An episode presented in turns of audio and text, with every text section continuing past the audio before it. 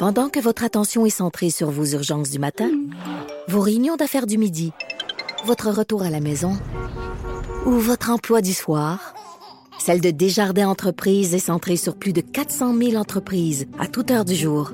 Grâce à notre connaissance des secteurs d'activité et à notre accompagnement spécialisé, nous aidons les entrepreneurs à relever chaque défi pour qu'ils puissent rester centrés sur ce qui compte, le développement de leur entreprise. C'est la chronique disque dur avec Stéphane Plante qui est en studio à Montréal. Salut Stéphane. Salut Jonathan. Euh, on est en campagne électorale, on parle évidemment beaucoup de, de, de politique, mais euh, il y a souvent des artistes qui se présentent en politique ou des politiques qui font de la musique. J'ai hâte de t'entendre, d'entendre des exemples, puis peut-être qu'on en arrive à une conclusion à savoir, y a-t-il un des deux modèles qui marche ou pas pantoute? Ben, il y, y a un mélange des genres qui est particulier parce que si on regarde, OK, les deux carrières, là, politicien, musicien, rockstar, là, on peut dire qu'il y a des similitudes parce que les deux, c'est un concours de popularité. On veut que les gens, on veut être rassembleurs et tout ça. Par contre, on pardonne aux rockers à peu près n'importe quelle frasque euh, liée à la drogue, au scandale, Ben au oui. potin, même qu'on aime ça. Ben oui, plus t'en fais, plus. Ben voilà. Que- Qu'est-ce serait Ozzy. Osbourne sans, euh, sans sa vie? Hein? Ouais. Par Sans contre, sa vie, voilà. c'est pour un politicien, c'est un petit peu plus compliqué, surtout en, en ce moment, t'en parlais, on est en campagne fédérale, mais aux États-Unis, déjà, là, ça se prépare 2020. Il y a beaucoup de choses qui, euh, en ce moment, déjà, on commence à se dénoncer d'un côté puis de l'autre, puis trouver des vieilles images. Et puis, même la musique s'est invitée dans la, dans la campagne. C'était au printemps dernier, je sais pas si t'en souviens, il y a eu un petit débat amical entre un républicain et un démocrate sur la pertinence de Nickelback. C'était, c'est un projet de loi qu'on voulait changer sur euh, le droit de vote des prisonniers. Et euh, semble-t-il qu'il y a un sondage qui a révélé que peu de gens voulaient que les choses restent intactes et tout ça. Et le, le- démocrate a dit c'est un pourcentage aussi bas que le nombre de fans de Nickelback aux États-Unis. Et le républicain avait dit euh, pourquoi est-ce que vous critiquez un des plus gros bands des années 90 Et là, tout le monde est parti à rire. C'était un ton encore euh, bon enfant. le ton a dû se durcir depuis. Euh, il y a aussi, ben c'est ça, Beto O'Rourke, j'en ai parlé ici même, qui Ben oui. veut mettre de l'avant le fait qu'il était dans un groupe punk, euh, puis dire que lui, là, il a encore gardé sa mentalité punk, euh, do it yourself, là, fais, fais-le toi-même et tout ça, prends-toi en main. Euh, bon, ça marche plus ou moins parce qu'il est pas revenu là-dessus trop trop euh, après son euh, son raté en, en skateboard, disant ah oui oui j'ai moi j'ai j'ai fait du skate. Et non, finalement, il était pas très bon. Par contre, il y a des politiciens qui ont réussi euh, l'amalgame, à faire les deux carrières. Et c'est, j'ai des exemples d'un peu partout dans le monde parce que les exemples qui ont marché sont pas si fréquents. Mais il y a Peter Garrett, le chanteur de Midnight Oil, qui lui avait été, euh, il était élu dé- député en 2004 pour le Parti travailliste australien. Et de 2007 à 2010, il était ministre de l'Environnement, du Oui. patrimoine et des arts et ministre de l'Éducation par la suite. On va écouter la grosse chanson de Midnight Oil qui nous ramène dans les années 80.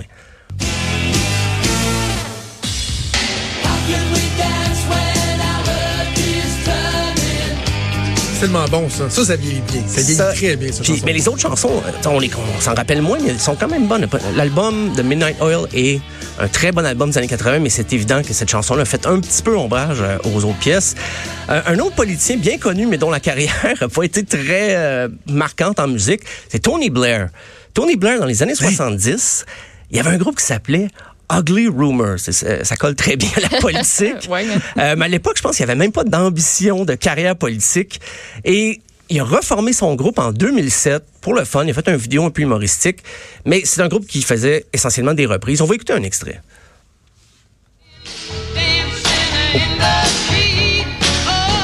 C'est pas le, c'est pas le bon extrait, mais en fait, bref, euh, Tony Blair avait retrouvé ses copains dans les années autour de 2007 pour refaire un peu de musique.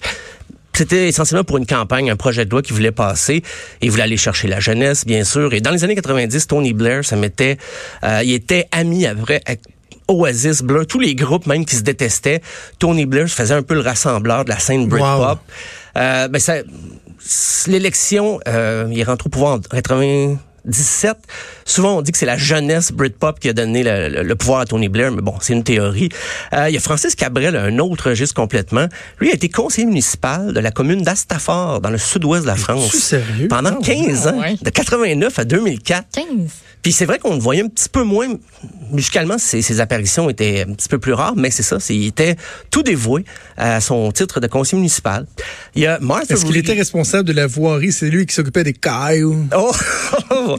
non, euh, je, je crois pas qu'il C'est remarqué dans l'accent de Francis Cabrel, il y a un numéro, de, numéro d'un humoriste français qui, qui est uniquement là-dessus, quasiment sur les cailloux. Ouais, je pense que c'est Laurent. Cailloux, le petit Laurent Gérard. Euh, oui, c'est ça, c'est tellement drôle. Euh, il y, a Martha Reeves aussi, qui était la Martha, Martha de Vandals dans les années 60. On va écouter justement la pièce Dancing in the Street qu'on a entendu brièvement tantôt.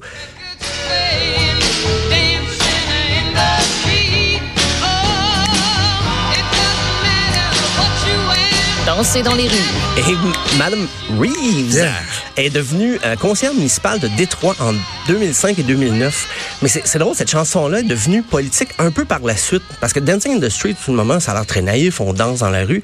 Mais mm-hmm. c'était l'époque où le mouvement euh, afro-américain euh, faisait beaucoup de, de, de, manifestations, de marches dans la rue. Donc, ça a été associé au combat des Afro-Américains. Et euh, Martha Reeves était, une, était vraiment euh, impliquée dans ce mouvement-là à l'époque. Et elle a décidé de faire de la politique, mais beaucoup plus tard. Par contre, sa carrière musicale, c'est certain, elle a pris un petit peu le bord, mais euh, en ce moment, elle fait ni de la musique ni de la politique parce que c'est assez retiré. Sinon, Sonny Bono. Ok, c'est qui Sonny Bono? C'est le fameux ancien mari de Cher, avec qui il y avait le duo Sonny, ah, and, Cher, ben Voilà. Euh, ben lui, euh, il a été élu à la Chambre des représentants 94 en Californie. On peut réécouter peut-être la pièce là, pour se rappeler un petit peu la fameuse pièce de Sonny and Cher, I Got You Babe.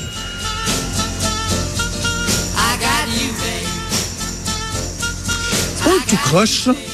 Ben, il me semble que quand je voyais des films sur la vie de, de, de Cher, c'était pas l'air d'être le plus sympathique de la gang. C'était pas, non, ça n'a pas été facile. Et ce qui est drôle de Sonny Bono, c'est qu'il avait plutôt des affinités républicaines.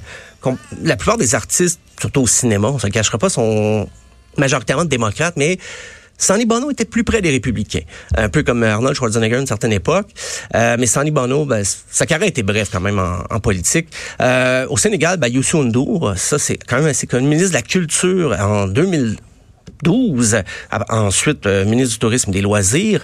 C'est sûr qu'il y a aussi un lot de candidatures pas très sérieuses, mais on va les noter quand même. Wyclef Jean, il a voulu... Ouais, ben, il voulait briguer le poste de président d'Haïti en 2010, mais sa candidature a été refusée parce qu'il n'y a pas, il est haïtien d'origine, mais il avait, il est pas né en Haïti, il a pas été, il a pas habité tant que ça en, Haïti où il a dû y aller assez souvent. Il, était, il, est intéressé, il est intéressé quand même par les enjeux de la politique haïtienne, mais on lui avait refusé le droit de, de se présenter. Je pense que lui-même le savait un peu, qu'il avait pas de chance. Il y avait Kenny West. En fait, c'est la même chose que Donald Trump. La seule différence, c'est que Trump, lui, à sa grande surprise, il était élu. Il est arrivé. Il pensait même pas lui-même. ben, tu parles de Donald Trump, mais Kanye West, il y a eu des rumeurs comme ça, il voulait se présenter, mais je pense que c'est surtout venu avec son, son copinage avec Donald Trump. Alors, relation amour-haine, ça va, ça vient, ils sont choqués. À coup de tweet, ils se répondent, ah, ils se donnent la main. Euh, mais c'était pas très sérieux constatant euh, la suite. Là, Kanye West, je pense pas qu'il y avait une carrière en politique là, dans ses rêves. Euh, Kid Rock, euh, Kid Rock, il voulait pas vraiment être sénateur républicain. Il a avoué lui-même que ça faisait vendre des trucs sur son site internet. C'était une campagne commerciale plus que politique. Euh, même chose pour Alice Cooper aux dernières élections, campagne présidentielle, se présentait en son nom. Euh, il y avait un petit côté critique comme quoi il se reconnaissait pas dans les deux euh, partis euh, américains, mais encore là, c'était pour vendre des trucs sur la scène internet. au Québec, quand même, ça, il y a eu un, en ce moment, il y a Jamil, le chanteur Jamil, qui était aussi auteur. il a écrit la chanson Ball tendresse pour Éric Lapointe. Il se présente pour le Parti Vert en ce moment, ah. donc on verra ce que ça va donner. Il y a Michel Rivard, mais ça, ça c'est plus ou moins sérieux. C'est à l'élection fédérale de 79. Michel Rivard a affronté Pierre-Éliott Trudeau dans la circonscription de Mount Royal. Il se présentait pour le Parti Rhinocéros, Michel Rivard, pour Pierre-Éliott Trudeau. Euh, Charles Bois, aussi, avec les Rhinocéros. À la première, en 68, dans le temps qu'il faisait le show, et euh, il avait promis la bière gratuite dans les tavernes pour les 60 ans et plus. Et plus tard, il va être, il va partir Unibro avec un partenaire. Donc, on voit qu'il y a de la suite dans les idées, Robert Charlebois. Euh, sinon, ben, il y a Jean-Martin Hossan, qui est fondateur d'Option Nationale, ancien député péquiste. Ben oui, un, un joueur de piano. Oui, puis beaucoup dans l'électro aussi, musique classique, électro.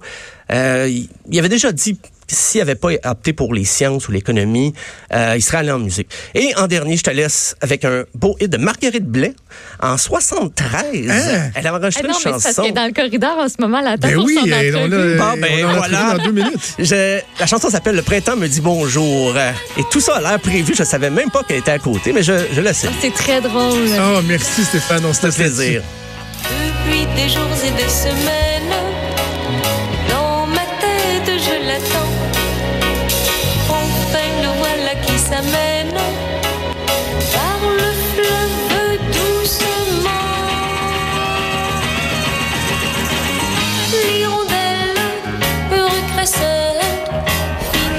Écoutez Franchement.